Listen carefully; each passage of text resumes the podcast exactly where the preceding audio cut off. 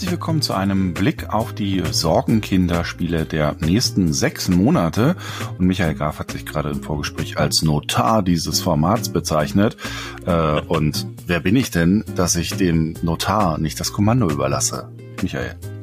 Ich muss einfach nochmal die Regeln erklären. Genau, ich bin hier für Regeln und Gesetze zuständig. Und äh, für alle, die das Format noch nicht kennen, wir machen das ja schon seit 2017 jetzt bei GameStar Plus kein Spiel darf hier zweimal vor Gericht gestellt werden bei den Sorgenkindern. Das heißt, auch wenn wir ein Spiel schon vor langer Zeit hatten, es dann aber verschoben wurde und wir gar nicht mehr auswerten konnten, wie erfolgreich es war, es darf nicht nochmal hier ins äh, Tageslicht gezerrt und von uns bekrittelt werden für seine Chancen und für seine Probleme. Ähm, das gilt jetzt zum Beispiel für Avatar Frontiers of Pandora. Ne? Wir haben das Spiel schon vor einiger Zeit hier auch bei uns zu Gast gehabt bei den Sorgenkindern und es wäre jetzt auch immer noch noch ein Sorgenkind und erscheint ja jetzt auch im zweiten Halbjahr 2023. Aber wir wollen jetzt einfach nicht mehr so episch drüber reden, weil das haben wir schon gemacht hier bei den Sorgenkindern. Es gibt immer noch genügend Sorgen. Inzwischen wissen wir wenigstens, wie sich's ungefähr spielen wird. Also es wird quasi Far Cry in der Avatar-Welt okay, da kann auch noch einiges schiefgehen. Also so viel kann man dazu, glaube ich, noch sagen. Aber wir haben jetzt im Anschluss fünf komplett frische, unverbrauchte Spiele, wo wir auch sagen, uh, denen steht ein schwieriger Herbst bevor, aus unterschiedlichen Gründen.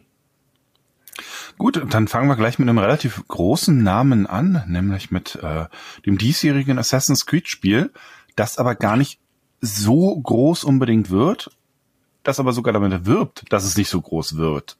Denn ja. das ist der Plan. Ich bin ein bisschen ja, verwirrt Assassin's bei Assassin's Creed.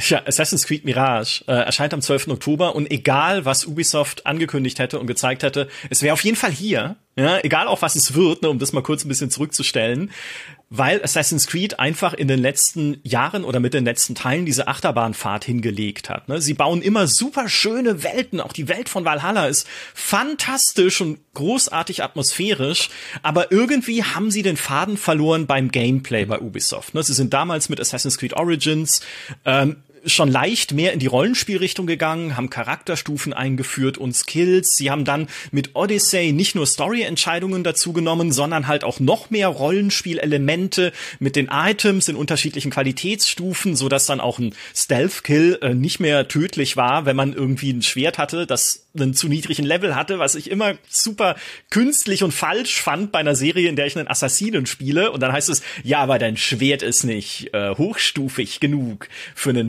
Schleichangriff. Hä? Also das hat eh schon nicht zusammengepasst. Dann kam Assassin's Creed Valhalla, wo sie das äh, zuerst auch wieder zurückgenommen haben, dann aber durch einen Patch auch wieder geändert mit dem Stealth Kill. Also auch da siehst du so ein Hin und Her.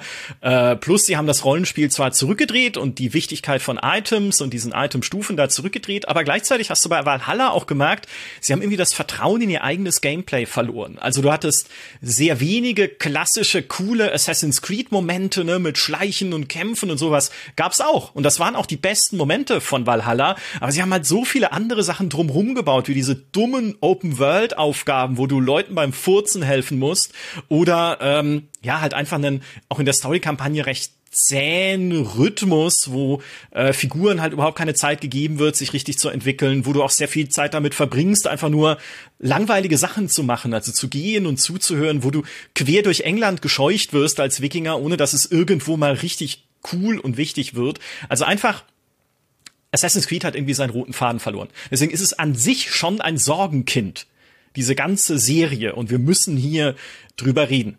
Jetzt gab's ja im letzten Jahr diese große äh, Offenbarung bei Ubisoft und diese Assassin's Creed Offensive, die sie angekündigt haben, wo sie gesagt haben, okay, wir machen jetzt so viel Assassin's Creed wie noch nie. Ja, wir haben euch gehört. Wir machen auch, ähm, wir gehen in unterschiedliche Richtungen, auch mit den Teilen, die kommen. Ne? Es kommt Assassin's Creed Codename Red in diesem feudalen Japan-Setting, was angekündigt wurde als Open World Rollenspiel, aber wenn man Leaks vertrauen darf, gleichzeitig mehr Richtung Schleichen geht, was auch gut zu dieser Shinobi Ninja, äh, ja, zu diesem Setting passen würde, zumal es irgendwie zwei spielbare Charaktere geben soll, einen so eher klassischen Samurai, einen Shinobi, also eher so aufs Schleichen angelegt.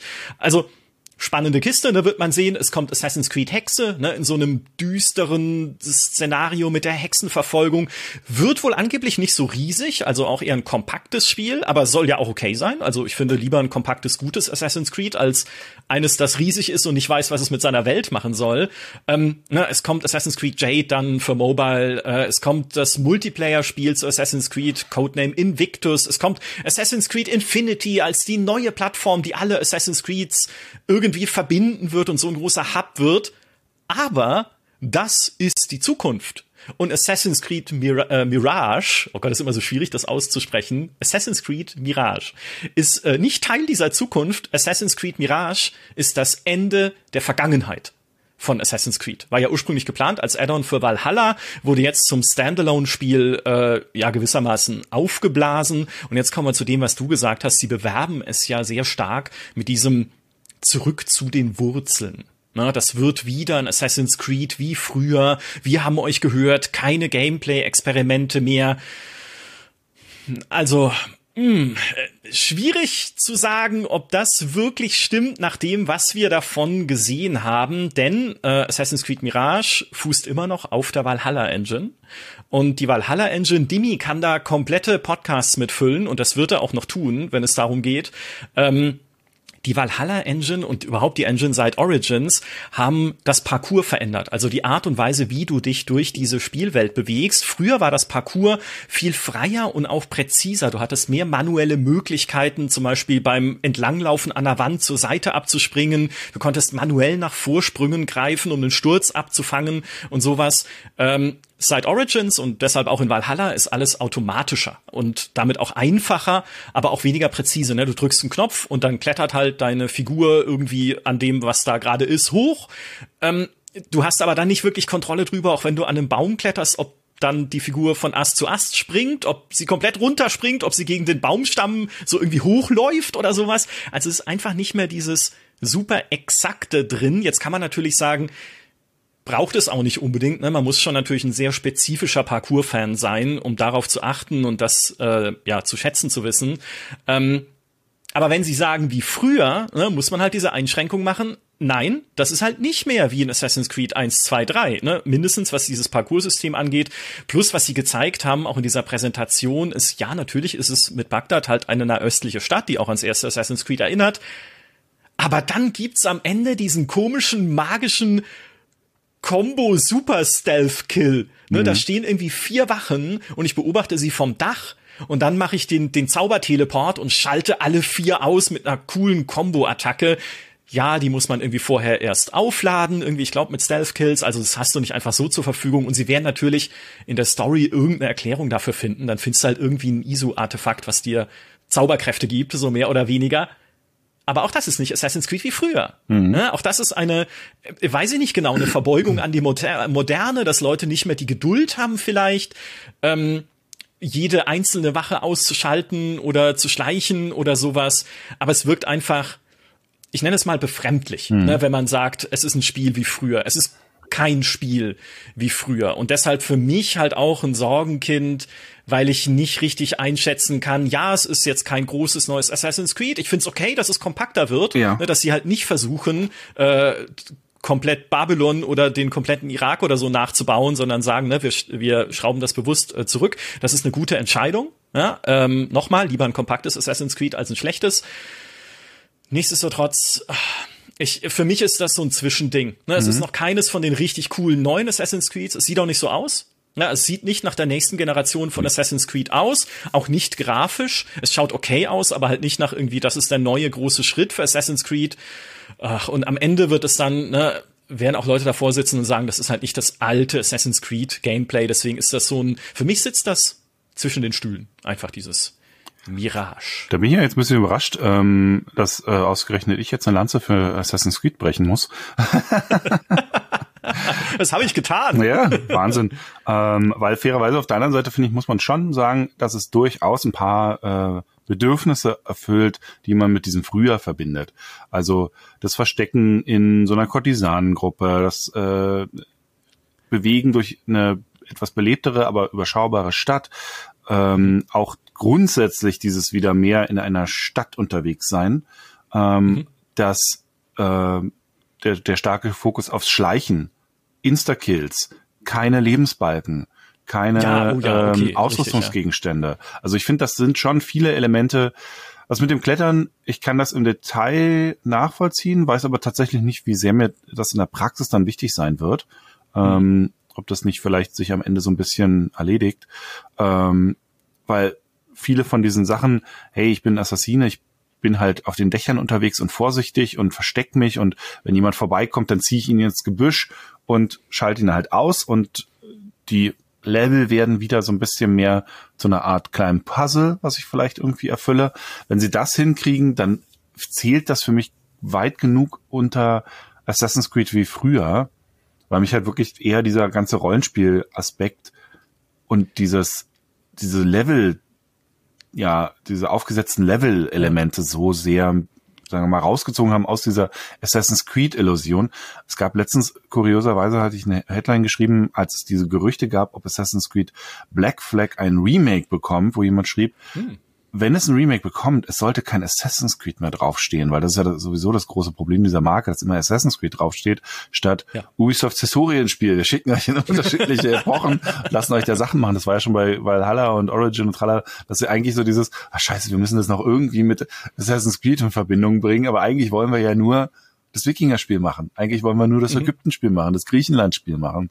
Ähm, und so hätte man vielleicht, äh, könnte man die Serie in der Einrichtung weiternehmen als denkt euch das Assassin's Creed weg. Und hier find, fand ich es eigentlich ganz gut, dass es wieder ein bisschen mehr, dass Assassin's Creed wieder ein bisschen mehr ähm, reinkommt. Diese komische Sache mit der Magie, das war tatsächlich auch ein bisschen das, ich so dachte, ach, äh, da nehmen sie quasi den Shortcut, weil eigentlich ist ja auch das, was man in dieser Demo gesehen hat, die Situation dann, dass du dein hochrangiges Ziel da siehst.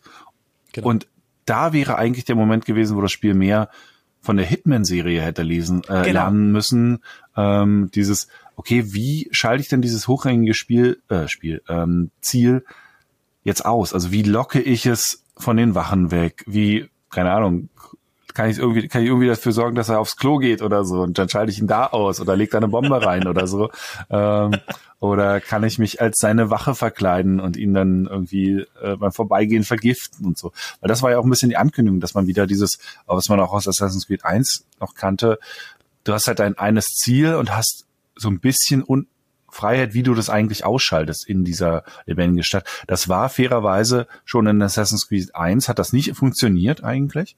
Also diese, das war immer diese Illusion davon, hat aber in Assassin's mhm. Creed 1 schon eigentlich nicht funktioniert. Ähm, aber jetzt hab, haben sie ja mit, gerade mit den letzten drei Hitman-Spielen eigentlich so eine tolle Blaupause dafür, wie man das machen müsste und was man da, ähm, was man da einbauen müsste, damit das spannend wird und auch eine gewisse Wiederspielbarkeit vielleicht kriegt. Ähm, bis jetzt habe ich noch nicht gesehen, dass sie davon ein bisschen was gelernt haben. Ja, es ist ja generell, ne? Ich, für mich ist auch dieses Teleport-Ding, also ich bin ja, ich bin ja total bei dir, wenn sie sagen, okay, wir nehmen die ganzen Rollenspielsachen raus, die wir als zusätzliche Schicht da draufgelegt haben. Wir vertrauen wieder unserem Gameplay. Das wäre ja schon eine wichtige Message, aber scheinbar vertrauen sie ihrem Gameplay ja immer noch nicht vollumfänglich, wenn sie dann halt so einen easy way out einbauen müssen, wie diesen Teleport-Kill. Ne? Äh, je nachdem, wie mächtig der ist, ne? kann ja am Ende ja auch sein, dass der irgendwie super schwierig und irgendwie nur in ganz bestimmten Situationen funktioniert.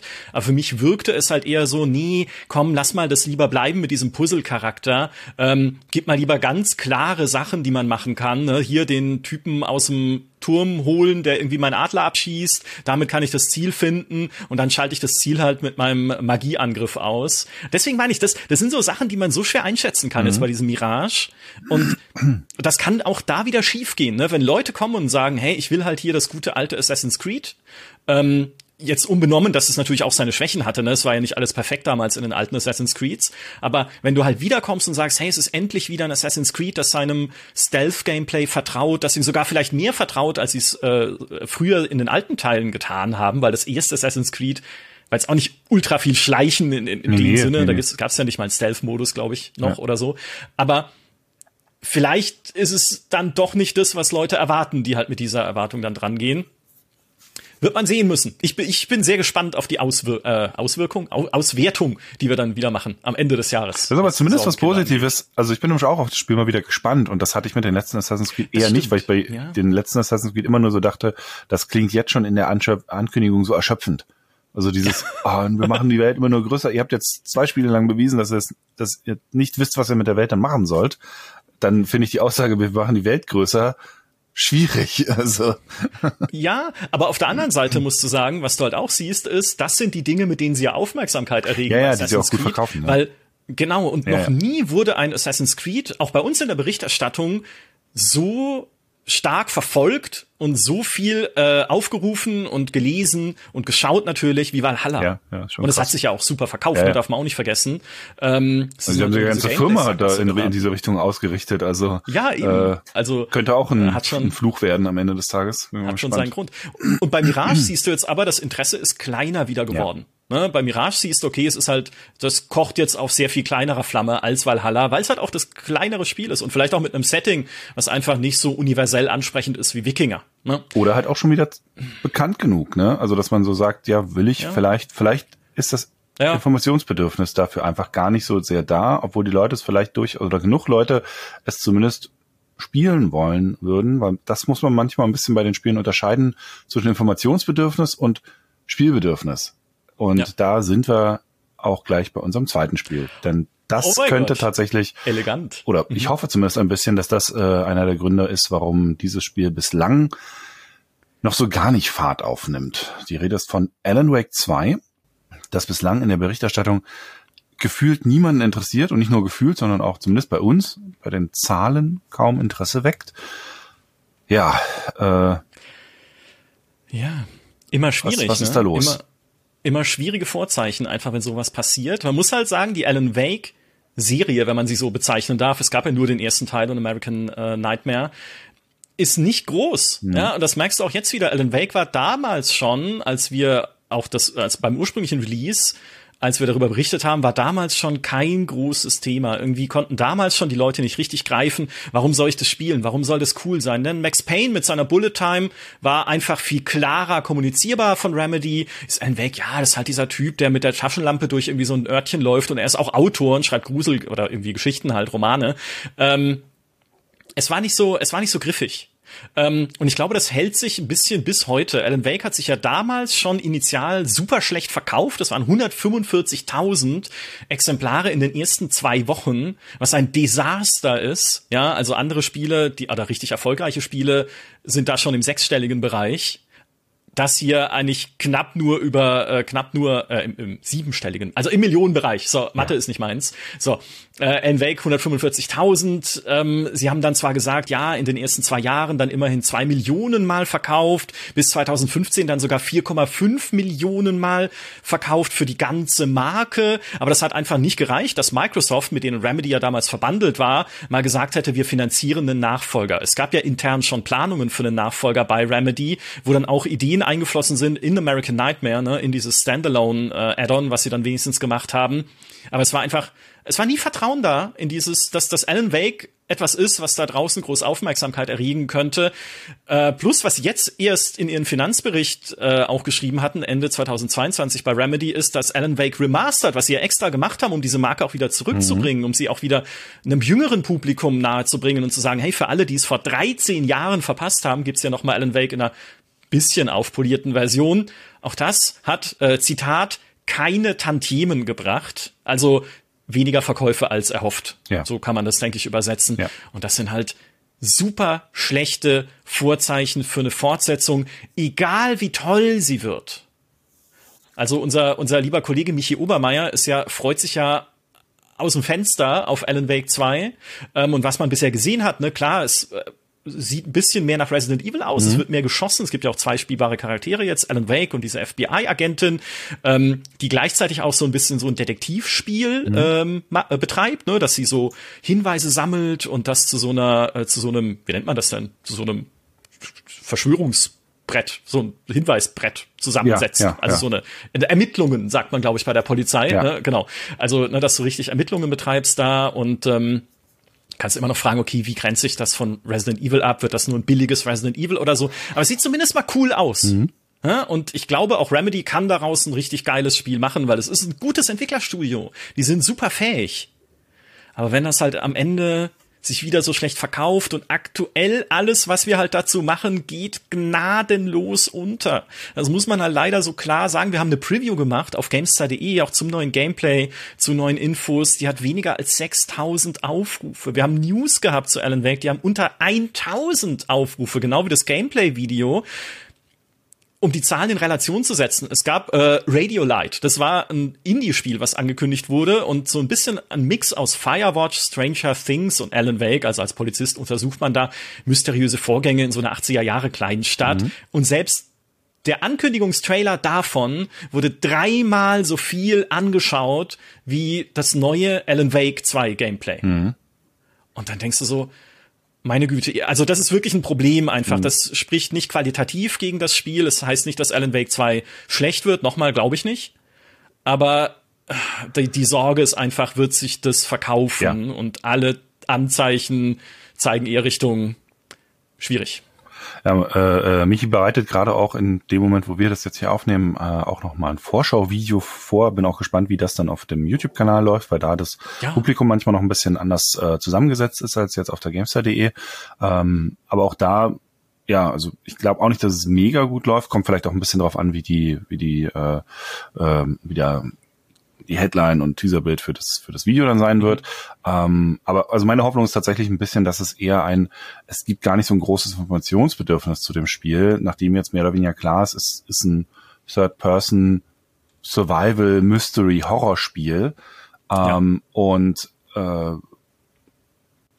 dass das vielleicht reicht und dass dann aber trotzdem zum zum Release oder danach oder über die Zeit genug Leute sagen, ja, aber ich will das, ich will das einfach spielen, ich will es einfach erleben, ich will gar nicht groß vorher so viel drüber wissen, weil so viel drüber gibt's vielleicht auch am Ende gar nicht zu erzählen, weil du läufst halt in der Third Person durch diese düsteren Umgebungen und machst da eigentlich das, was du in vielen von diesen Art von Spielen machst. Ähm, also das ist ein bisschen meine Hoffnung, aber ich, ich, bin auch voll bei dir, dass das Grundinteresse daran relativ gering ist. Äh, ja. Persönliche Anekdote dazu, vielleicht ein Kollege hat mir äh, letztens auch erzählt, ähm, dass er sich sehr auf Alan Wake 2 freut, ähm, also einer, eher einer von den jüngeren Kollegen, weil er halt das Original gar nicht kannte, weil er da zu jung war. Und äh, jetzt reden wir halt von einem Spiel, was halt, wo der Vorgänger halt wirklich erst erst in Anführungszeichen für uns alte Säcke fühlt sich das irgendwie an wie gestern, ähm, ja. aber erst 13 Jahre her ist.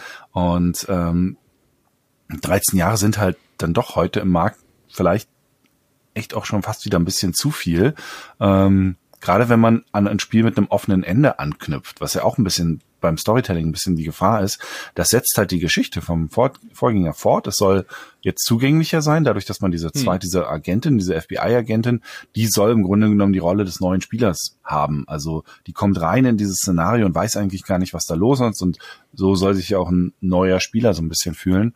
Ähm, ja. Aber ja, es könnte halt für eine direkte Fortsetzung ein bisschen zu spät sein. Ist ein bisschen das Half-Life Episode 3 äh, ähm, oder Half-Life 3 Dilemma, Half-Life ist irgendwie ein ganz großer Name, aber wer vom jüngeren Publikum hat tatsächlich Half-Life 1 und Half-Life 2 gespielt? Die Spiele sind inzwischen auch über 20 Jahre alt, also äh, oder Half-Life Half-Life 2, 2003 oder 2004? Um die 20 nee, Jahre. Nee, fünf, oder? Also Echt, nicht so spät kam es dann raus? Aber ah, Mathe ist hier, als, ähm, ja, als Notar dieser Sendung kann ich sagen, Mathe ist hier einfach nicht wichtig. Mathe das beugen wir uns so, wie wir es brauchen. Genau, ähm, aber so um die Zeit, also es ist halt wirklich, man kennt diese Namen, die sind recht groß, aber es das heißt nicht unbedingt, dass das zumindest in der Masse, die so eine große Produktion heutzutage bräuchten, dass das überhaupt noch so da ist bei der ja, Zielgruppe, die das auch kaufen soll, vielleicht, ja. Ja, deswegen ja auch das Remaster, weil sie gesagt haben, okay, ne, wir müssen genau. das auch wieder prominenter machen. Und das ist ja auch so ein Ding, also dieses zu sagen, okay, das Spiel braucht nicht viel Informationen in der Vorberichterstattung,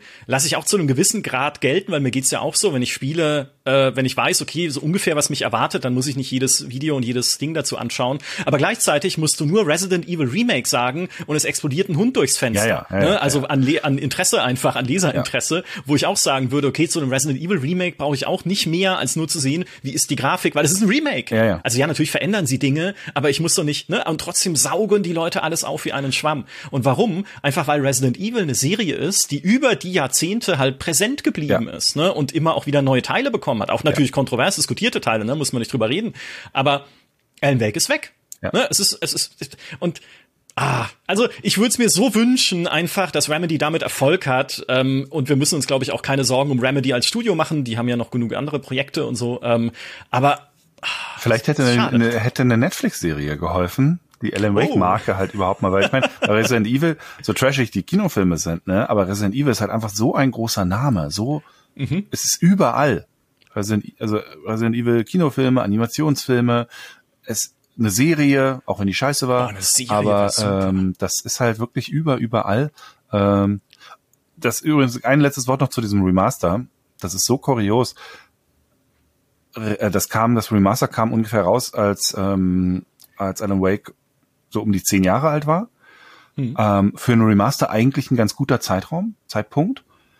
Das Problem ist da nur gewesen, dass es, dass Alan Wake so gut aussah damals, so gut technisch war, ähm, auch dann die PC-Version, wenn man das heute spielt, das Original, sieht das halt immer noch echt fantastisch aus.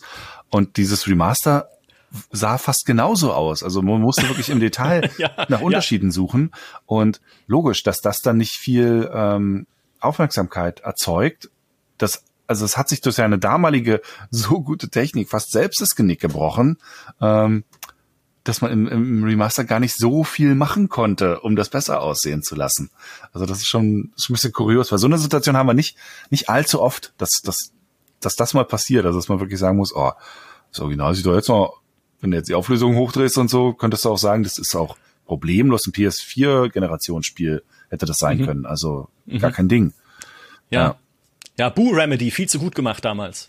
Und dann lief es ja auch, glaube ich, es ist eines der wenigen Spieler, die ähm, auch tatsächlich immer noch nur im Epic Store verfügbar sind, also auch das Alan Wake Remaster, weil das ja, das den ja jetzt mehr oder weniger gehört. Ne? Alan Wake 2 kommt ja auch nur im Epic Store. Ja, ähm, es ist ja, es gibt ja auch den Deal mit Epic, mhm. ne? genau. Also, äh, da, aber der, der hilft ihnen ja. Ne? Also ich denke mal, Epic von der Finanzierung sicherlich. Geld. Genau, genau, genau. genau. Also, aber vielleicht nicht unbedingt ja von der Aufmerksamkeit. Das ist richtig. Ähm, naja, wir werden sehen am, äh, genau. Wann kommt's? 17. Oktober? Ja, ja, ist auch, also es ist äh, sehr voll. Es wird so ein bisschen ja. das Kopf-an-Kopf-Rennen dieses Jahr der, äh, der äh, etwas vergessenen Horrormarken, die zurückkommen, weil wir haben ja fast zeitgleich ähm, haben wir auch Alone in the Dark als als oh, Reboot, richtig. was ja auch nochmal spannend mhm. wird. Was aber, glaube ich, Definitiv. deutlich überschaubarere Brötchen backt, also zumindest so von der Ja, von der ich glaube, da gibt es auch Seite. überschaubarere Erwartungen, ja, sage ich jetzt ja, mal. denke ich auch. Was es angeht. Genau. Ja.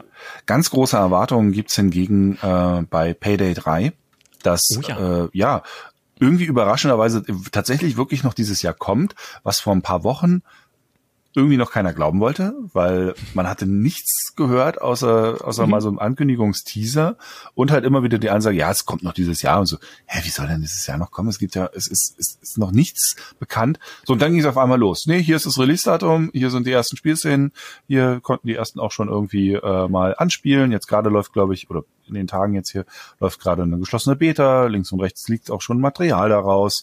Ähm, ja, und jetzt steht dieses Spiel kurz vor der Tür, nach sehr, sehr schwierigen ja. Jahren ähm, beim, beim Entwicklerstudio und äh, hat sieht auf den ersten Blick sehr aus wie der erste, wie der, äh, wie der zweite Teil und hat jede Menge so Elemente drin, wo man sagt, cool, coole, coole Detailneuerung und gleichzeitig es wirkt über weite Strecken fast wie fast wie nur wie ein neuer DLC für PS2. ähm, allein weil es so kurioserweise sogar ein, ein Engine-Wechsel jetzt schon angekündigt ist, äh, ja. von der Unreal Engine 4 auf die Unreal Engine 5, der irgendwann nach, nach dem Release äh, passieren soll, was echt so einem Spiel auch ein bisschen das Genick brechen kann. Bin gespannt, wie sie das im Live-Betrieb machen wollen. Ähm, mhm. Und äh, ja, auch so, auch so Sachen wie, hey, wir bauen noch Echtgeld-Shop ein, den machen wir aber erst nach dem Release und nach dem Motto, es wollen wir mal lieber sicherheitshalber äh, äh, den Release durchkriegen und danach den Echtgeld-Shop, damit dieser Aufschrei vielleicht nicht ganz so groß ist, wenn das alles so mit ver verbunden ist. Aber es ist auch, es steht schon jetzt fest, dass, dass es äh, im ersten Jahr vier Heist-DLCs geben wird. Auf der anderen Seite starten sie nur mit acht Heists, was wenn man von Payday 2 kommt, nach relativ wenig klingt. Aber was sind denn die, die spannenden, coolen neuen Sachen, die jetzt ein Payday 3 macht? Ja, das ist schon eine berechtigte Frage, aber ich weiß gar nicht, ob sie so entscheidend ist, weil ich glaube, sie haben bei Starbreeze schon einen klaren Plan, wie sie dieses Payday-Konzept noch erweitern wollen. Sie wollen dir mehr taktische Möglichkeiten geben, mehr Tiefgang, mehr Möglichkeiten auch mit Umgebungen und Gegnern zu interagieren. Es gibt zum Beispiel so eine Mini-Kamera, die man, wenn man unbemerkt ist, an den Gegner heften kann, so hinten an den Rücken kleben kann, um so dann die Räume auszuspähen, durch die er sich bewegt. Es gibt ja auch natürlich wie in Payday 2 die Möglichkeit zu sagen, okay, entweder gehe ich halt rein mit Waffengewalt oder ich konzentriere mich irgendwie aufs Schleichen. Du kannst die Rollen im Team verteilen. Wer macht was? Ne? Dann konzentriert sich jemand auf eher so die Kameraspäh, äh, und Goodies. Einer nimmt irgendwie schwere Waffen mit, falls gepanzerte Polizisten anrücken, um einfach dieses ja, dieses Teamwork auch zu betonen und dieses Teamwork noch zu betiefen. Insbesondere soll ja vier Schwierigkeitsgrade geben, wenn man dann da den Schwierigkeitsgrad hochdreht und es, wie Sie sagen, auf dem höchsten dann auch richtig unfair und richtig schwierig wird, zusammenzuarbeiten, um diesen Raubzug zu bestehen. Das war ja auch schon die große Faszination an Payday 2. Und wenn Sie das mit neuen Optionen dann anreichern, die man ausprobieren kann, die sich so Sandbox-mäßig auch anfühlen. Hey, hier ist ein Level, hier ist ein Heist und jetzt macht, was ihr wollt. Geht vor, wie ihr denkt. Schaut mal, wie ihr damit klarkommt. Das wäre für mich schon eine Berechtigung auch für eine Fortsetzung, wie sie Payday 3 nun mal ist. Also, wie gesagt, die Frage, wie neu wird sich das Ganze anfühlen, ist trotzdem nicht von der Hand zu weisen, aber vielleicht ist es nicht die entscheidende Frage für den Erfolg, weil Payday 2 war ja wahnsinnig erfolgreich. Das hat eine sehr große und engagierte Community. Und dass die dann auch sagen werden, hey, neues Payday, nur nach all den Jahren, nachdem man auch sieben Jahre lang nichts von Payday 3 gehört hat. Das wurde ja 2016 angekündigt. Ja, Irrsinn. Also schon allein das, ne? wenn das nicht Sorgenkind auf die Stirn getackert hat, weiß ich auch nicht. So. Also, dass man allein davon jetzt äh, wieder mehr sieht, und es gibt ja auch inzwischen regelmäßig Death Diaries, wo sie mehr in die Details gehen, was sie ändern. Ähm, ich, also ich, ich glaube, die Aufmerksamkeit ist äh, wieder da. Also ähm, sie haben es zumindest geschafft, das auch wieder zurückzubringen. Ich glaube, es wird auch Leute interessieren. Was mich halt eher, ich möchte fast sagen, fasziniert daran, ist einfach die ganze Hintergrundgeschichte um Starbreeze. Weil nein, ich halte Starbreeze nicht für eine vertrauenswürdige Firma, zumindest was Stabilität angeht. Man muss schon schauen, damals, als sie Overkill übernommen haben, also den Payday-Entwickler, war das eigentlich ihre Rettung, weil durch die Hintertür war das eigentlich gar nicht Starbreeze kauft Overkill, sondern eigentlich hat Overkill beziehungsweise die Overkill-Investoren und darunter auch die Gründer, das Gründerbrüderpaar äh, von Overkill hat Starbreeze übernommen. Es hieß dann zwar weiter Starbreeze, aber die haben sich das sozusagen einverleibt, ihnen damit auch eine Finanzspritze gegeben, die sie damals dringend gebraucht haben, weil sie irgendwie 14 Millionen Dollar verbrannt haben zwischen 1998 und 2013. Also diese Firma hat wahnsinnige, also vielleicht ist das eine sehr kleine Zahl für Electronic Arts, aber für ein kleines Studio wie Starbreeze sind 14 Millionen echt viel. Ne? Ähm, also die hatten einfach, die waren nahezu pleite, fast insolvent und dann war ihr Glücksfall, dass Payday 2 sie rettet. Das hat sogar damals den Publisher äh, 505 Games dazu gebracht, in Starbreeze zu äh, investieren und zu sagen, ja, wir glauben an euch als Studio. Dadurch ist Starbreeze dann ähm, so reich geworden durch dieses Spiel, dass sie sogar die Rechte an Payday wieder zurückkaufen konnten von 505. Und daraufhin haben sie ja Payday 3 angekündigt. Und das war 2016.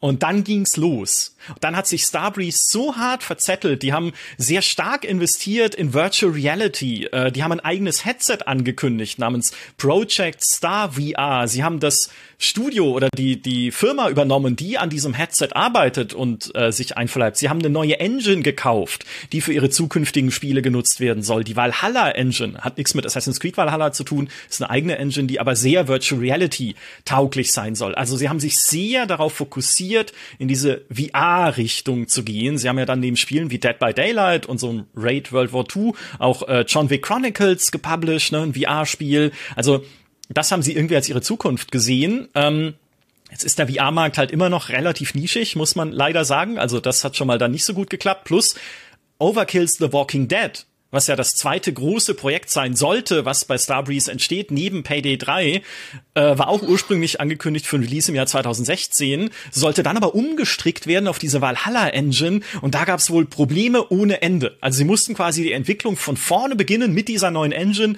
2018 ist es dann endlich erschienen und hat sich miserabelst verkauft. Also man spricht da von 100.000 Verkäufen im ersten Jahr auch das katastrophal, ne, mit all dem, was da dahinter stand.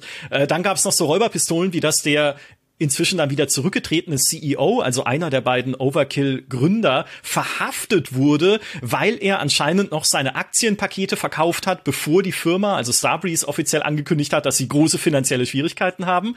Wurde dann fallen gelassen zwar, also kam nicht zur weiteren Strafverfolgung, aber ist jetzt nicht kein so guter Eindruck, der da einfach entsteht, wenn der ehemalige Geschäftsführer verhaftet wird. Und 2019 haben sie dann schließlich auch offiziell gesagt bei Starbreeze, wir leben hier kein Jahr mehr.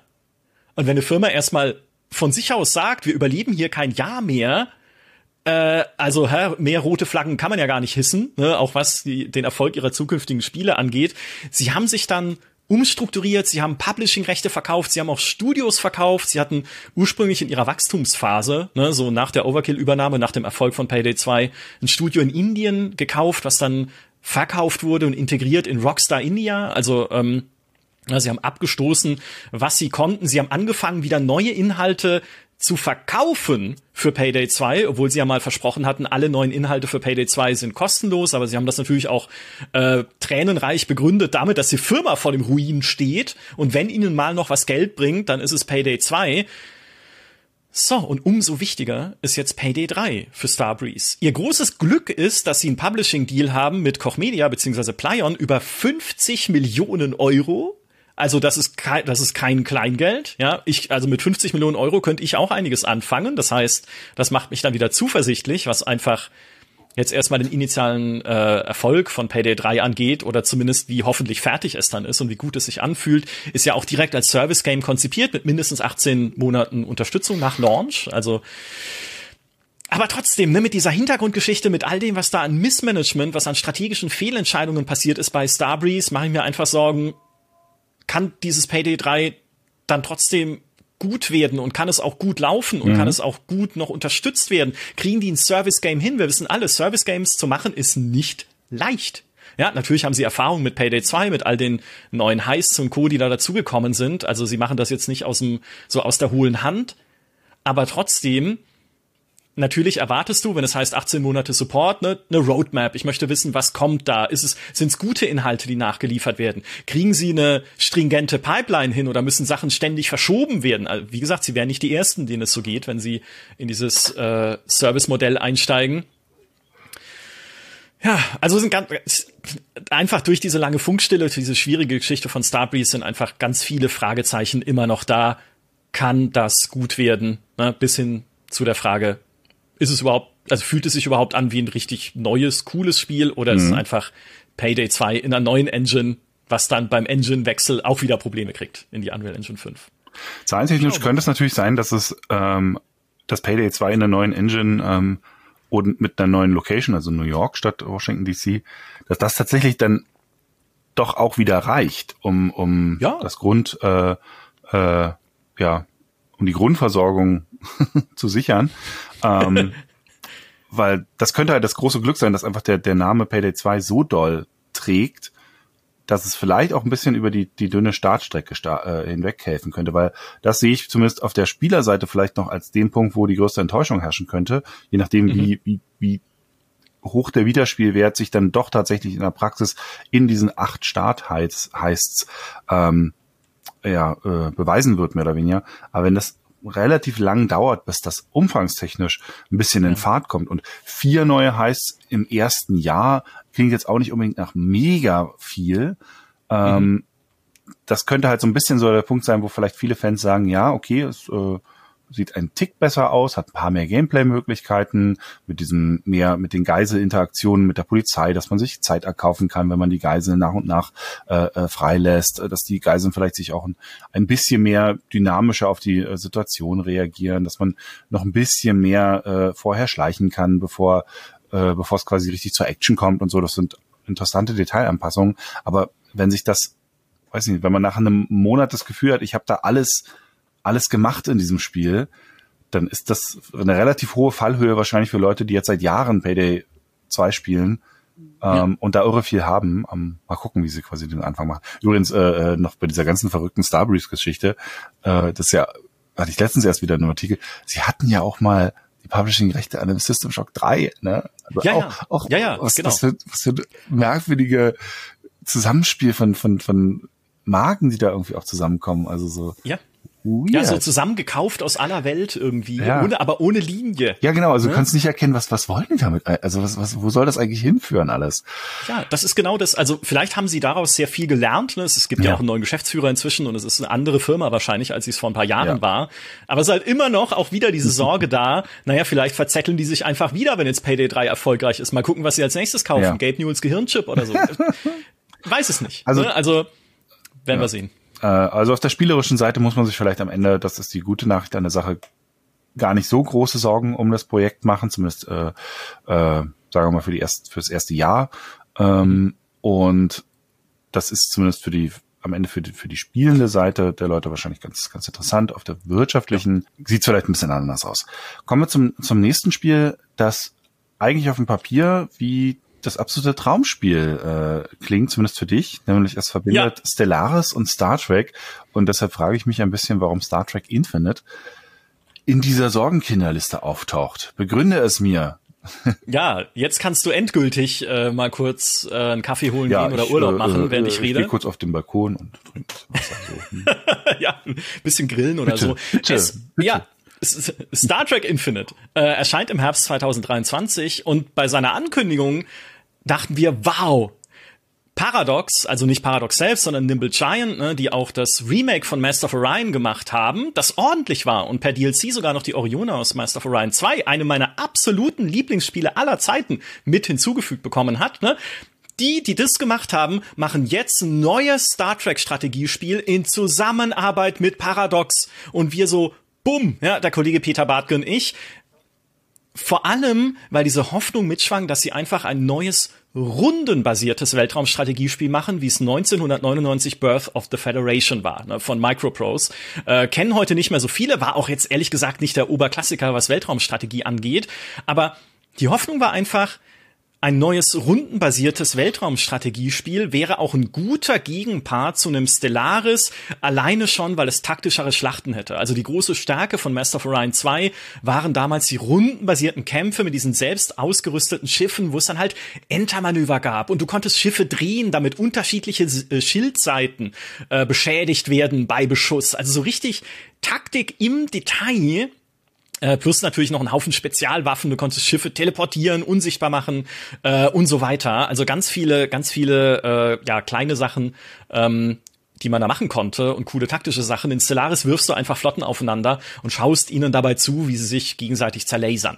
Auch cool, aber natürlich eine ganz andere Art von Spielgefühl, als es so ein rundenbasiertes Spiel hat. Plus, was noch, was noch dazu kommt, Stellaris hat halt immer noch das Problem, gerade wenn du in sehr großen Galaxien spielst, dass das Endgame sehr zäh wird und die Performance sehr schlecht wird bei einem Echtzeitspiel, ne, wenn du die Zeit weiterlaufen lässt, weil das Spiel einfach so große Bevölkerungen in der ganzen Galaxis berechnen muss. Und ein rundenbasiertes Spiel hätte dieses Problem ja natürlich in der Form nicht, weil es einfach, du klickst Ende der Runde, dann wird alles nochmal berechnet und aktualisiert und dann geht's weiter. Ja, es kann trotzdem sein, dass halt eine Rundenberechnung dann relativ lang dauert. Da wären sie auch nicht das erste Spiel, in dem es so ist. Aber es wäre zumindest eine Chance von diesem zähen, laggy Endgame wegzukommen, was ein Stellaris hat und da halt eine andere Art von Spielerfahrung zu bieten. Und ich finde, das hätte gut koexistieren können. Plus natürlich noch mit der Star Trek Lizenz, die mir einfach sehr am Herzen liegt. Und dann hast du gesehen, nee, machen sie aber nicht. Was sie machen ist Stellaris mit Star Trek Skin und Dazu gibt es einerseits schon sehr gute Mods. Äh, da haben wir auch schon einen eigenen Talk zu aufgenommen zu Star Trek New Horizons, was unglaublich großen Umfang und eine riesige Tiefe hat, irgendwie für jedes spielbare Volk nochmal eigene Mechaniken bringt, die auch das widerspiegeln, was man irgendwie aus den Serien kennt, ne? dass die Föderation irgendwie Beitrittsverhandlungen führt und sich in Konflikte einmischen kann, dass die Borg so eine Assimilationsmechanik haben, wo sie Bevölkerung von Planeten entführen, dass das Dominion irgendwie so tut, als wären sie ein, ein friedlicher, freundlicher Staatenbund, aber eigentlich werden sie alle unterdrückt und man kann sie unterdrücken dann und ihnen Planeten wegnehmen und sie äh, ja ähm, halt da äh, seine diktatorischen Vorlieben äh, aus, äh, äh, ausleben, sozusagen beim Dominion. Also ne, neue Mechanismen für alles. Dann gibt es Star Trek New Civilization, eigentlich ein Ableger äh, von Star Trek New Horizons, wurde ursprünglich als Strange New Worlds angekündigt, dann in New Civilizations umbenannt, um der Serie aus dem Weg zu gehen. Ist spielmechanisch bisschen näher am originalen Stellaris, aber auch mit sehr viel Star Trek-Feeling, massig Star Trek-Atmosphäre, den Schiffsmodellen und so weiter. Also steckt auch schon eine Menge drin. Ja, und da fragst du dich halt, warum brauche ich denn jetzt Star Trek Infinite? Ne? Ähm, natürlich bringt es neue Features äh, in dem Sinne und es hat die Chance, äh, polierter zu sein als die Mods, die von freiwilligen Teams gemacht werden, nun mal sind. Ja, natürlich, wenn man Mods spielt, auch bei Star Trek New Horizons, dann kann das immer auch ein bisschen unrund sein. Ne? Dann sind halt manchmal zwischendurch Texte nicht übersetzt. Dann gibt es Fenster, die irgendwie nicht richtig funktionieren oder sich überlappen. Nach jedem neuen Patch muss man erstmal warten, bis die Mod angepasst wird, weil es neue Fehler gibt, die dadurch natürlich auch entstehen. Ähm, Dinge können auch teilweise ewig viel länger dauern, äh, weil Teammitglieder aufhören, ne, bei einer Mod immer das große Problem und so weiter und so fort. Natürlich, wenn dann ein richtiges Spiel gemacht wird von einem richtigen Entwicklerstudio, ähm, mit Star Trek in dieser Stellaris Engine ist die Chance da, dass es auch runder ist, dass es polierter ist, dass es eine einfach bessere Spielerfahrung äh, dir gibt, als es eine Mod dir gibt. Äh, plus, was es künftig auch kann, ist auf Konsole erscheinen, wo es ja kein Modding gibt für Stellaris. Also auch das nochmal eine theoretische Erweiterung äh, der Zielgruppe. Deswegen habe ich auch schon von vielen Leuten gelesen, die sich darauf freuen und immer noch sagen, hey, ist aber doch trotzdem cool, ne? Du kriegst irgendwie vier spielbare Völker in diesem Star Trek Infinite mit irgendwie Föderation, Klingonen, Romulanern, Cardassianern. Du kriegst einen Missionsbaum, ein bisschen so ähnlich wie in Hearts of Iron 4 oder Europa Universalis 4, wo wahrscheinlich auch so klassische Star Trek Geschichten drinstecken werden. Sie werben ja auch unter anderem mit Jean-Luc Picard dann auf den Bildern, ne? so Next Generation Geschichten. Du kriegst die Borg höchstwahrscheinlich als Endgame-Krise, mit denen du dich auseinandersetzen musst. Also ne? Leute, die da Bock drauf haben, kann ich auch verstehen. Ne? Vielleicht ist es auch was sehr Persönliches, dass ich sage, das ist nicht das, was ich mir jetzt erwartet hätte von einem Star Trek Strategiespiel.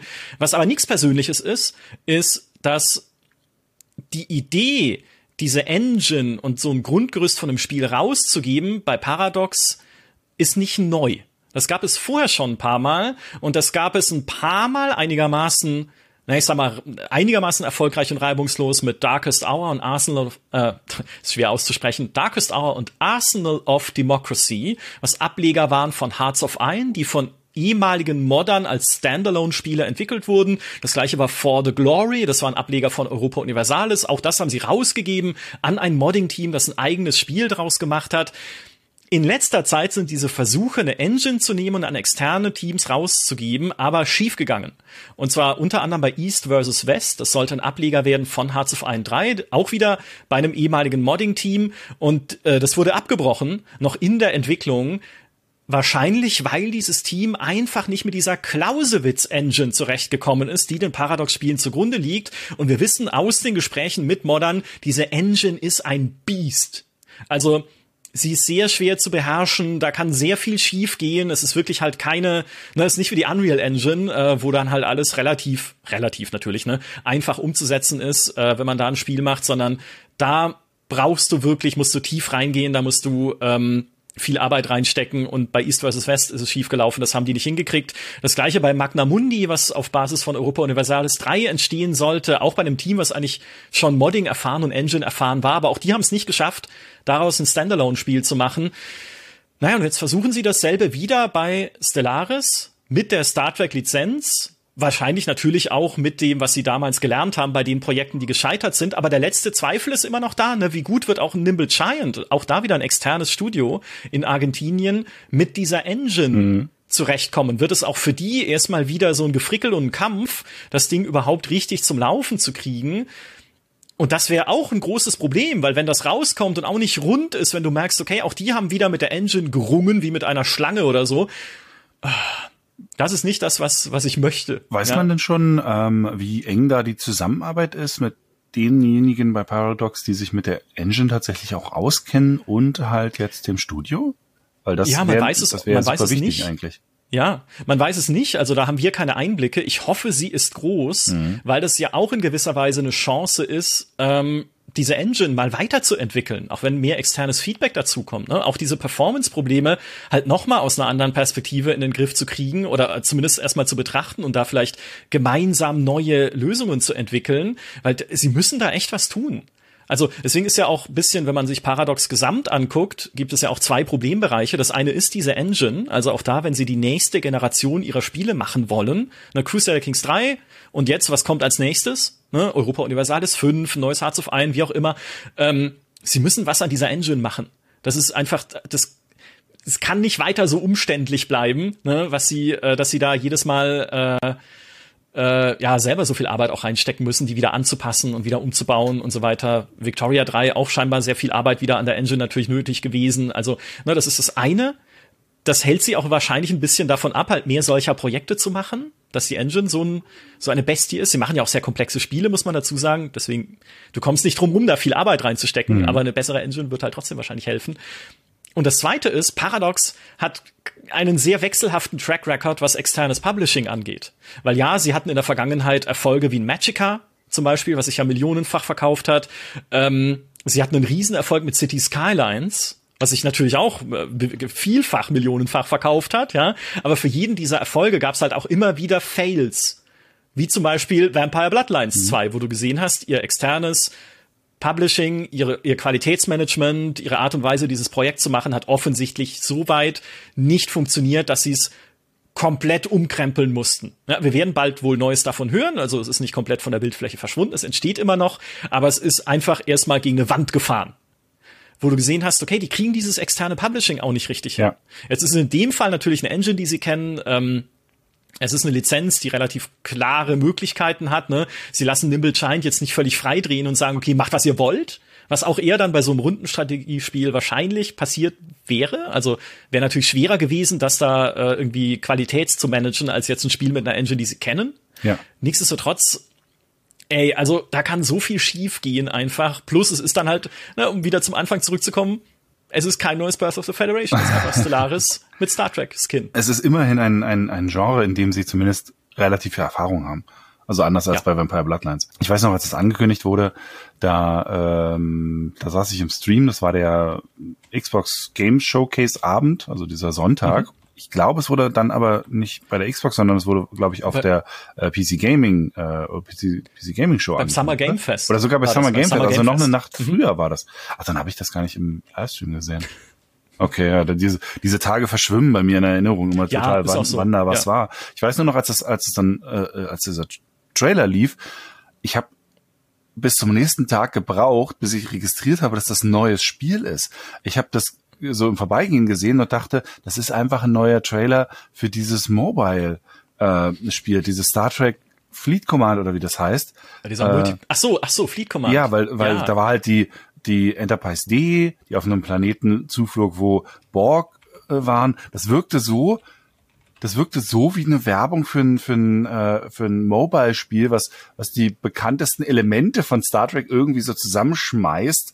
Äh, um möglichst diesen hohen Wiedererkennungswert zu haben, was ja so ein ja, typisches ne? Mobile-Spielelement ist. Und dann kam auch diese Grafik mit, und da ist Picard und da ist einer, der aussieht wie Gul Dukat. Und äh, das war alles so, ah, okay, das ist das nächste Helden-Raumschiff-Sammelspiel äh, mit, Gott, Star Trek. Du hast so recht. Oder? Das ist total die Wirkung, ja. Also es war, wie gesagt, ich habe nur so vorbeigehen so gedacht und hab's dann auch sofort ab, weil auch Infinite war so, ja stimmt, so heißt doch bestimmt, äh, so hieß doch das dieses Weltraum-Mobile-Spiel, bis dann irgendwie, ich glaube, es heißt in Wirklichkeit Fleet Command. Oder irgendwie, also es mhm. gibt auf jeden Fall irgendwie so ein Mobile-Ding. Aber es gibt ja auch, ich, ich glaube, es gibt noch irgendwelche anderen so kleinen Umsetzungen mit so Star Trek-Lizenzen, wo sie halt auch möglichst halt die Icons haben wollen, die dann so aussehen wie die ganzen Figuren und dann, also irgendwas in diese Richtung gab's. Und, und so, so wirkte das halt.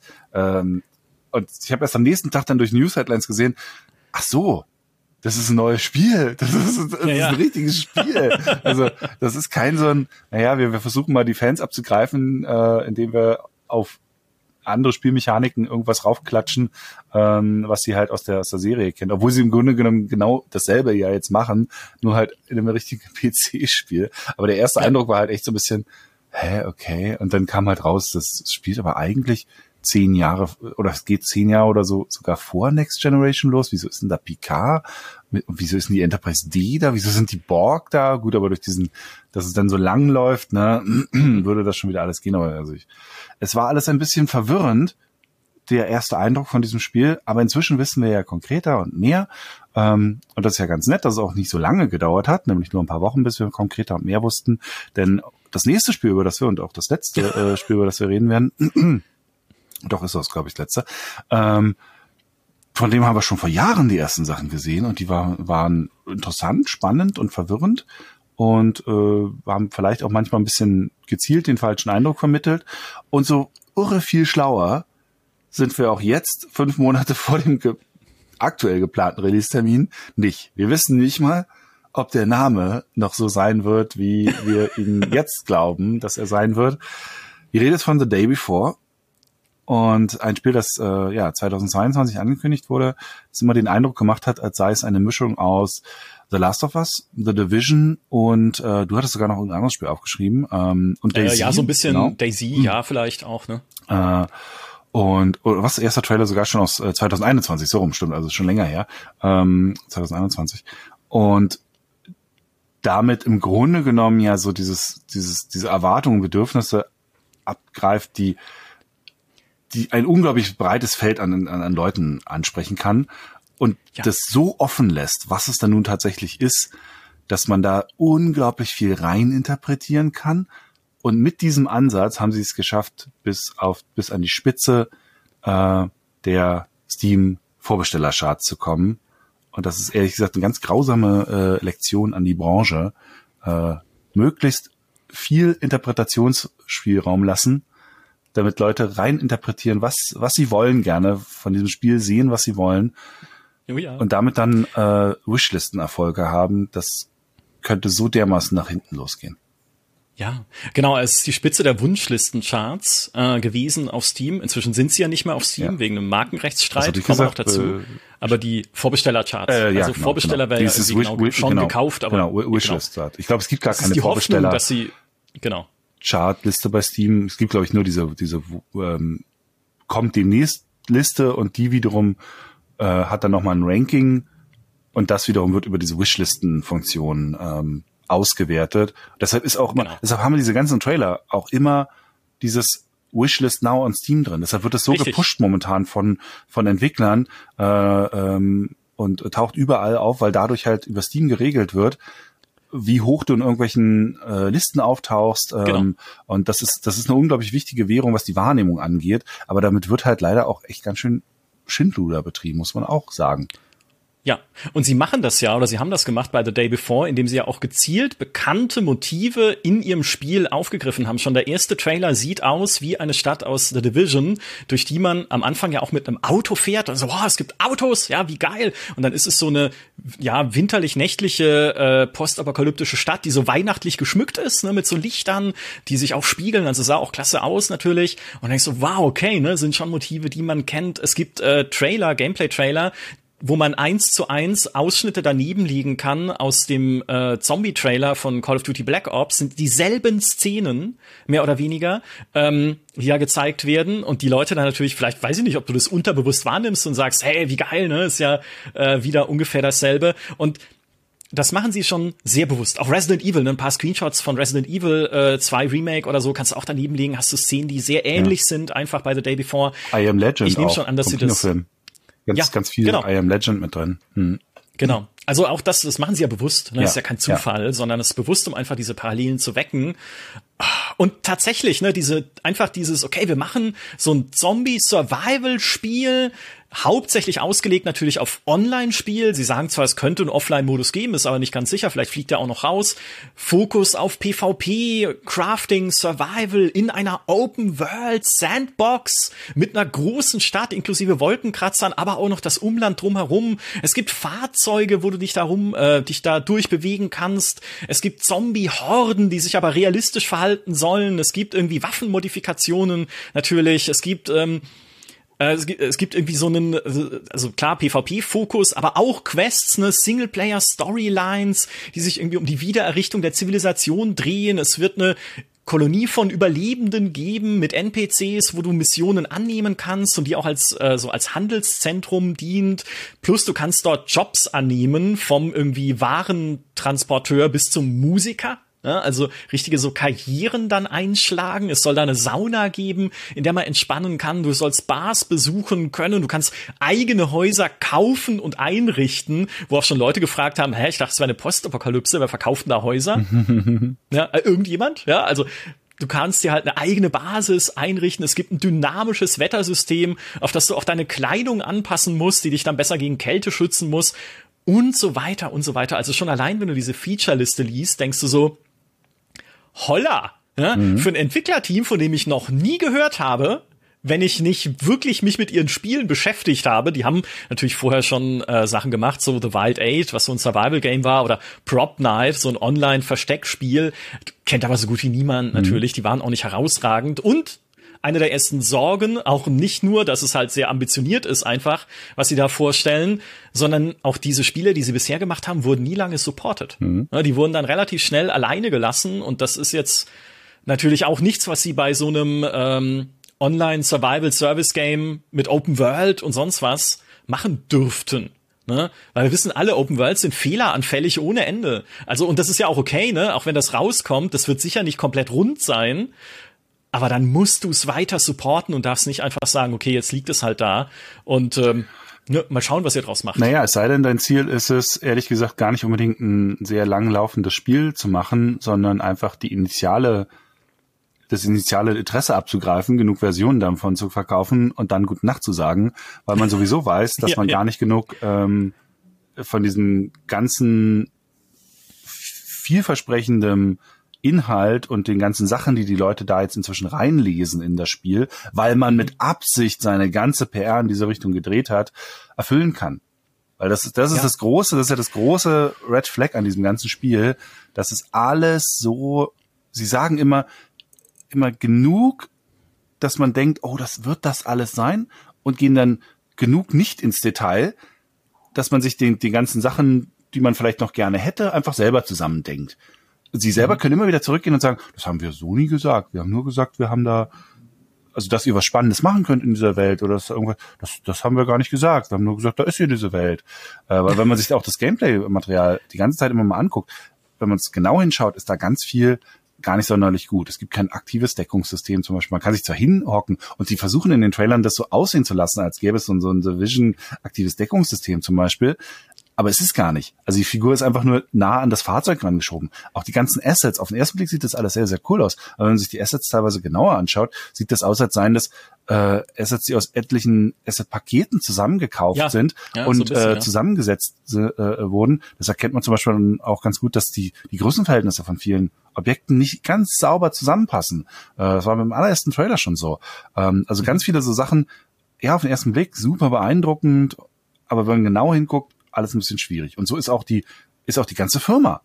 Weil, ähm, ja. äh, also da sind ganz viele Unstimmigkeiten. Bevor du gleich nochmal in die Details, ich will nur eine persönliche Geschichte erzählen, die wir im eigenen Kontakt mit der Firma hatten.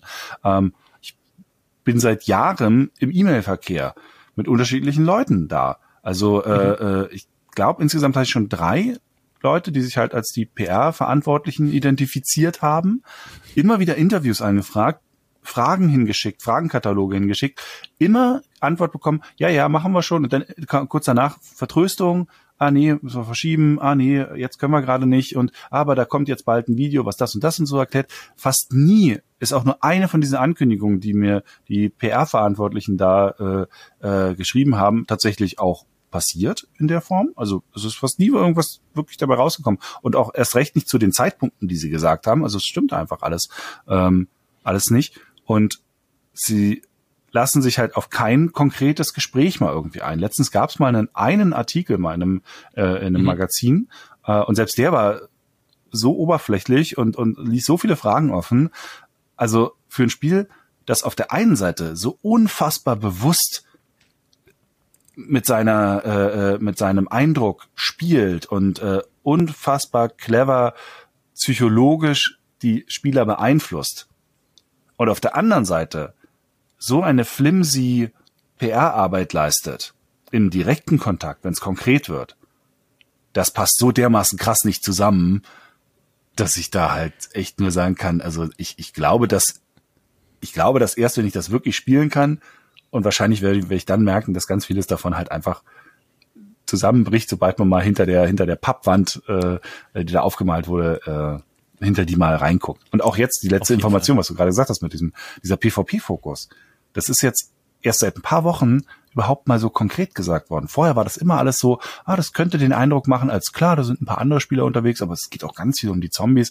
Und jetzt halt paar Wochen vor oder paar Monate vor Release auf einmal, nee, nee, ganz starker PvP-Fokus. Auch damit, damit man dann im Zweifelsfall wieder sagen kann, ja, entschuldige mal, die Story und das Erlebnis, das machen ja die Spieler unter sich aus. Das ist alles. Äh, ja. schwierig. Alles wirklich schwierig. Na, sie sagen ja, es gibt, aber, aber dann halt auch immer dieses, ja, PvP-Fokus, aber keine Angst, es gibt auch Quests, es gibt so einen bösen Megakonzern in dieser Welt, der irgendwie das Elektrizitätswerk besetzt hat und die Quests, die du machst, na, du wirst dich mit denen auseinandersetzen müssen und du wirst dich damit beschäftigen müssen, wie die Zivilisation wieder errichtet wird und so. Und dann ist, ja, aber es ist, es scheint irgendwie, ne, es ist für alle. Und das, nein, kein Spiel ist für alle. Ne? Also jedes Spiel muss Schwerpunkte setzen und das tun die auch. Aber die Kommunikation ist einfach so merkwürdig schwammig. Es gehört ja zur Magie dieses Sorgenkinder-Formates, dass wir es schon eine Weile aufnehmen, bevor es gesendet wird. Das heißt, wer weiß, was jetzt noch kommt, also wenn ihr das hier seht, wisst ihr vielleicht schon mehr als wir zum Zeitpunkt der Aufnahme. Also ne, vielleicht läuft ja die Beta schon, die sie angekündigt haben, und man sieht jetzt konkreter, was es sein soll. Dann, aber dann trotzdem, ne, dann nutzt das hier als historisches Dokument. Ähm, um nochmal euch zurückzuerinnern, was das einfach für eine komische Geschichte ist. Und nochmal, um auf das Studio zu sprechen zu kommen, da gab es ja auch 2022 diese Berichte, dass dort Leute unbezahlt arbeiten, wo dann alle schon gesagt haben, was ist das denn jetzt? Und wo sie dann nochmal klargestellt haben, nee, ah, nee, nee, Moment, wir haben schon 100 festangestellte Menschen hier im Studio und im Studio heißt aber auch nicht irgendwo an einer Location, sondern verstreut auf der Welt, in Russland, in Singapur, in den Niederlanden und sowas. Okay, dieses äh, Arbeiten auf Distanz ist nach der Pandemie jetzt nichts so Neues mehr. Das kann man schon gemanagt kriegen. Nichtsdestotrotz, gerade bei so einem großen Projekt und wenn man keinen entsprechenden Track Record hat, ne, die haben ja bisher nur kleine Sachen gemacht, mehr oder weniger, und dann noch kommt dazu, dass man irgendwie ein weltweit verstreutes Team managt, muss er erstmal schaffen, ne, das ist das eine. Plus es gibt irgendwie noch 40 unbezahlte Hilfskräfte in diesem Studio, die sich unter anderem ähm, mit den Übersetzungen befassen, also in unterschiedliche Sprachen und beim Balancing mithelfen. Und beim Balancing mithelfen, das lese ich als, ach ja, die machen die Qualitätssicherung. Ihr habt unbezahlte Leute, äh, quasi Unterstützer, sagen sie ja, des Studios, die äh, die Qualitätssicherung machen. Sollte da nicht, also heißt nicht, dass sie es nicht haben, ne? Aber also gerade bei so einem Online Open World Survival Crafting Game mit Items und Looten und sonst was allem muss es doch eine große professionelle Qualitätssicherung geben, damit das nicht einfach äh, die totale Hölle wird am Ende. Begründung übrigens. Mal sehen. Ne? Äh, Begründung übrigens dafür, dass sie diese unbezahlten Freiwilligen haben, ist, äh, äh, da nehmen sie dann als Beispiel die Vertonung, dass sie oder die Übersetzung, ähm, äh, Übersetzung glaube ich, dass sie halt äh, mit einem professionellen Übersetzungsstudio zusammengearbeitet haben und nicht zufrieden mit dem Ergebnis waren ähm, und dann gesagt haben, ah nee, das können halt irgendwie so externe äh, freiwillige Helfer eigentlich besser, die kümmern sich da besser drum.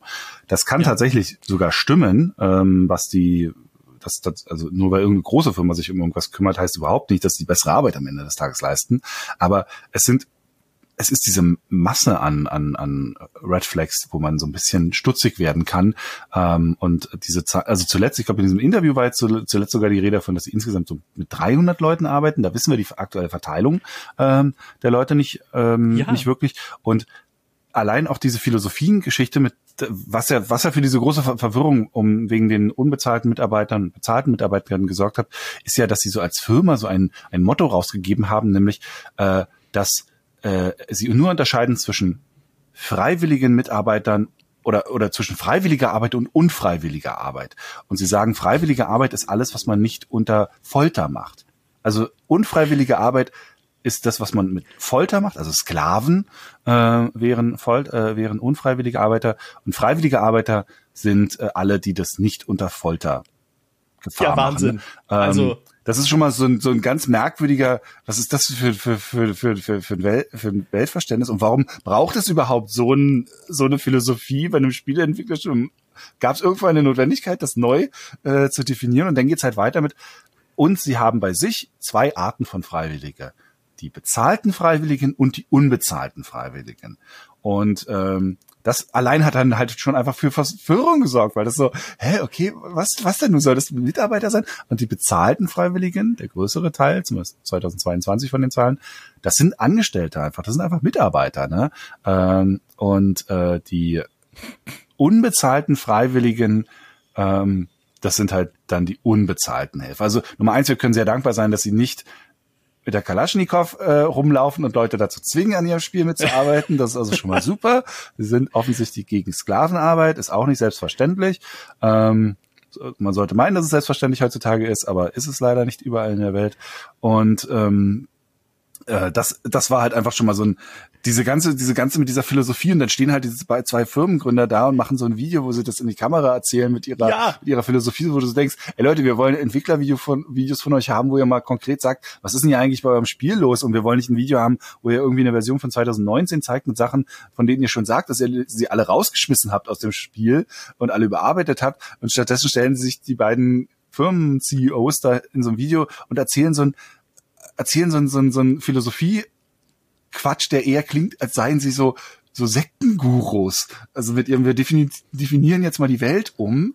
Ähm, klar, Firmen neigen immer dazu mit diesen, mit diesen Slogans. Ich meine, unsere eigene Firma hat dieses, was haben wir? We do it with passion und tralala. Ja. Das ist immer alles ein bisschen, so sind Firmen, diese, das ist immer alles ein bisschen dick aufgetragen. Aber they jumped the shark, sage ich mal. Ja. Also es ist halt so ja. merkwürdig und so weird mit diesem oh ja, wir benutzen also keine Sklaven, aber alle sind. Was also, wollt ihr damit ich, eigentlich kommunizieren? Das ist so komisch.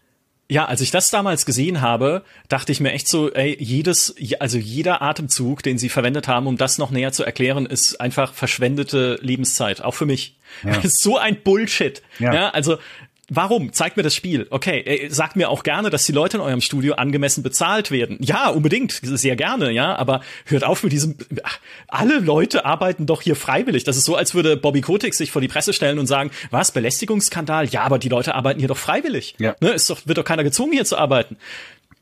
Ach, dir platzt der Kopf. Ganz, ganz, und das ist halt schlimm.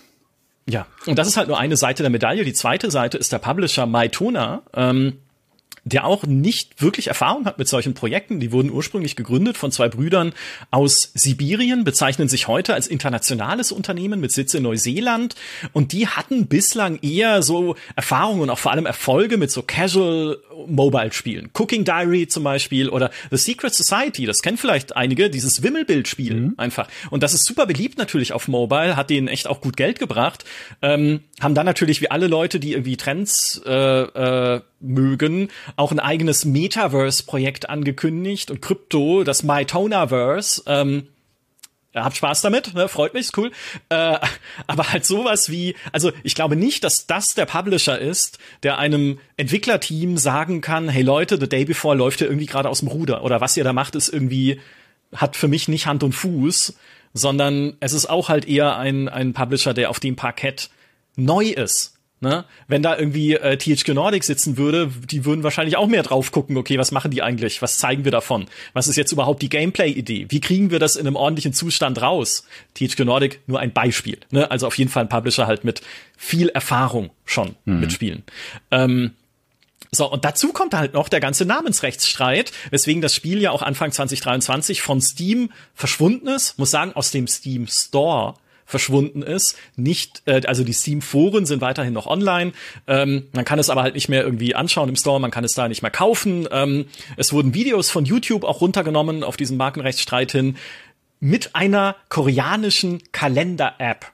Da gibt's auch Gerichtsdokumente, die man einsehen kann, wo die Macher dieser Kalender-App sagen, ja, tut mir leid, nee, also die Argumente, die äh, hier Fanat äh, nee, ich sage immer Fanatic, aber das ist, glaube ich, der äh, ist aus dem E-Sport. Äh, es ist Fantastic, Fantastic. Äh, genau. Ähm, die Argumente, die Fantastic hier vorbringt äh, für den Namen sind Quatsch. Wir waren zuerst da. Unsere Kalender-App heißt irgendwie scheinbar auch so oder ähnlich.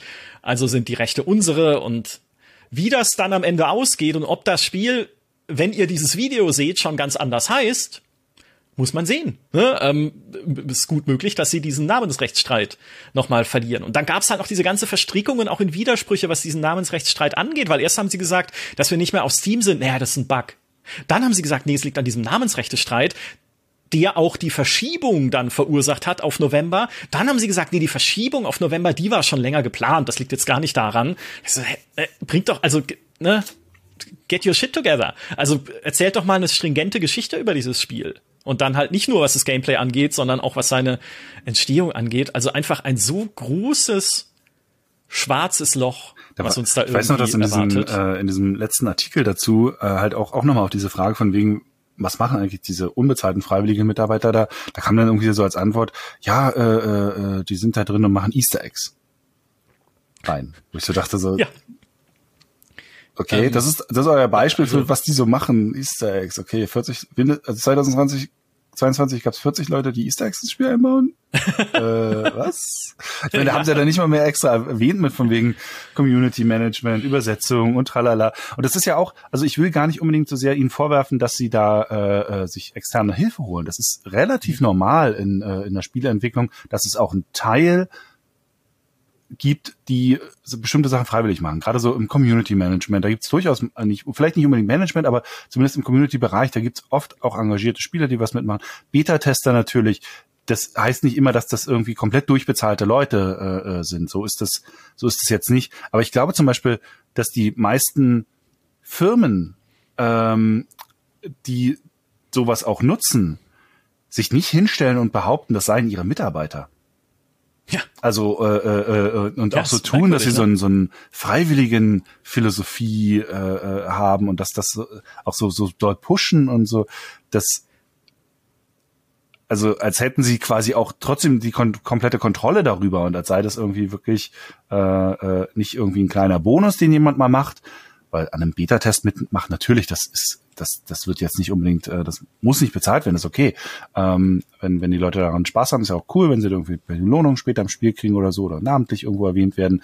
Ähm, aber dann tue ich auch nicht so, als seien das meine Mitarbeiter. Also, ja. sorry, nee, das, das geht nicht. Äh, ja. Das ist halt alles, dieses ganze Projekt ist so shady, also. Ja, die benehmen sich halt so ein bisschen wie so eine, wie so ein Indie-Modding, äh, Community-Team. Mhm. Mal, manchmal so ein bisschen, aber auch mit so einem, also dem trotzdem so visionäre Leute irgendwie vorstehen. Aber, aber das halt, also es klingt sehr, sehr unorganisiert und sehr seltsam. Und äh, man darf auch nicht vergessen, es wurde ja schon mal verschoben vorher, weil sie auch noch die Engine gewechselt haben. So kam es ja zur ursprünglichen Verschiebung, sollte ja schon im Juni 2022 kommen, dann zum ersten Mal verschoben auf den März 2023, weil wir wechseln ja jetzt noch in die Unreal Engine 5. Was sagst du? ein halbes Jahr vor Release, äh, oder beziehungsweise, ne, jetzt wissen, also, bezieh also, was, da, da passt so viel nicht zusammen. Und ich glaube nicht, dass es ein kompletter Scam ist. Also ich glaube schon, es wird ein Spiel ja, erscheinen. Ja, ich würde es immer noch in Frage stellen, ob es 2023 rauskommt oder ob sie es nicht nochmal verschieben. Das werden wir dann sehen. Also irgendwas, irgendwas entsteht da schon. Ah, aber es ist so, also wenn man, ich meine, das meist gewischlistete Spiel auf Steam kann mir beileibe nicht vorstellen, dass die Leute, die das auf ihre Wunschliste gesetzt haben, von der es ja jetzt wieder runter ist, weil es aus dem Store genommen wurde, aber dass die Leute, die es auf ihre Wunschliste gesetzt haben, am Ende sagen, das erfüllt meine Wünsche. Dafür ist es zu aufgeladen mit irgendwie überambitionierten Features und Co. Ja. Und das finde ich schade. Auch da nochmal eine persönliche Sache, weil ich mag solche Spiele, das weiß man. Das, äh, so kennt man mich vielleicht gar nicht, weil dass ich Star Trek Infinite natürlich eine halbe Stunde drüber reden kann, ist klar. Aber ich liebe eigentlich so Zombie-Survival-Spiele. Äh, wir haben hier, meine Freundin und ich, ewig Seven Days to Die gespielt. Ähm, was ja jetzt auch nicht viel Quest und Missionen hat, aber halt so nettes Environmental Storytelling immer wieder drin.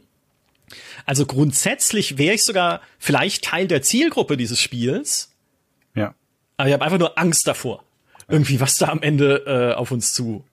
Also das, das Spiel und die Ideen, die da grundsätzlich, das ist überhaupt nicht das Problem. Das Problem ist tatsächlich ja, ja. die Art und Weise, wie es vermittelt wird, weil es so bewusst mit diesen Erwartungen spielt und das wiederum so viele Alarmsirenen bei uns auslöst, dass wir ihnen sagen, also die Entwickler verhalten sich nicht sonderlich ehrlich und nicht sonderlich ähm, wirken nicht, sagen wir mal, dem dem, dem Kunden verpflichtet, mhm. ihm ein faires, offenes Angebot auszubreiten, sondern naja, wie wir es, äh, äh, wie wir es vorhin bei dem, bei dem Star Trek-Ding auch hatten, so dieses, wir kleben bekannte Sachen, auf die die Leute triggermäßig raufspringen, auf irgendwas rauf und hoffen, wir packen so einen Charakter, der fast aussieht wie Gul Dukat irgendwo hin äh, und hoffen dann da irgendwie die äh, Leute mitzunehmen, die Interesse haben. Und so wirkt das halt hier auch. Wir versuchen halt alles abzugreifen, was irgendwie in diesem Interessenbereich ist äh, und machen das so krass bewusst, dass es halt einfach schon wie, wie eine Täuschung wirkt. Das ist das große, die große Sorge und das große Problem an diesem ganzen äh, Projekt. Mhm. Weshalb nicht nur wir natürlich, auch einfach sehr viele sehr, sehr skeptisch ähm, sind, weil das, das ist, das ist kein fairer Umgang mit ja. seinem möglichen Kunden. Ja, schön zusammengefasst. Ja, das, die Sorgen. Äh, ja, im November wissen wir hoffentlich mehr. Im Zweifelsfall wissen wir, ob im November das Ding rauskommt oder nicht. Äh, wenn der November dann vorbei ist. Also wir werden im Dezember beziehungsweise Anfang Januar dann hier ähm, das Ganze auch wieder auswerten, was aus diesen fünf Spielen geworden ist in den Sorgenkindern. Ähm, vielleicht haben wir Glück und es werden alles fantastische Projekte. Vielleicht haben wir Pech. Es werden es sind alles Reinfälle oder es ist wie immer eine Mischung. das hm. halte ich für noch äh, am, am realistischsten. Ja. Ähm, wir hoffen ja wie immer, dass wir Unrecht haben. Ja. Das, ich will ja, dass die Spiele gut werden und dass wir uns alle freuen über neue Games. Halt Wobei ich bei, also bei, äh, bei The Day Before muss ich auch ehrlich gesagt sagen, also ich fände es gar nicht schlecht, wenn die Entwickler auf die Nase fallen würden, weil ich das wegen diesem Fairness-Ansatz. Ich finde, wer, wer so so mit so einem Täuschungsansatz und so einem bewussten, oh, naja, lassen wir mal, sollen mal die Leute einfach reinprojizieren, was sie gerne hätten. Wer so doll damit spielt, der könnte auch mal richtig auf die Fresse fallen damit. Also, weil das ist, das ist nicht in Ordnung einfach, muss man, das ist nicht fair. So, und, und dann sollten sie vielleicht auch nicht, dann wünsch, ich wünsche ihnen dann nicht mit solchen Tricks Erfolg zu haben. Weil ich ja. wünsche ja auch nicht einem Trickbetrüger, okay. Mhm. Trüger nur weil er so gut Trick betrügt, wünsche ich ja nicht, wünsche ich ja nicht viel Erfolg. Aber der Enkelkindertrick an der Tür gut vorgespielt wird, sage ich ja nicht, oh, die haben das so, sie haben das so toll performt. Jetzt hoffe ich aber, dass die Oma ihnen ihr Erspartes überweist. Es war einfach, okay. ich war so beeindruckt. Also. Komischer Vergleich, aber okay. Sehr schön. Gut, ähm, das war's von unserer Seite aus. Vielen Dank fürs Zuschauen und bis zum nächsten Mal. Macht's gut. Macht's gut.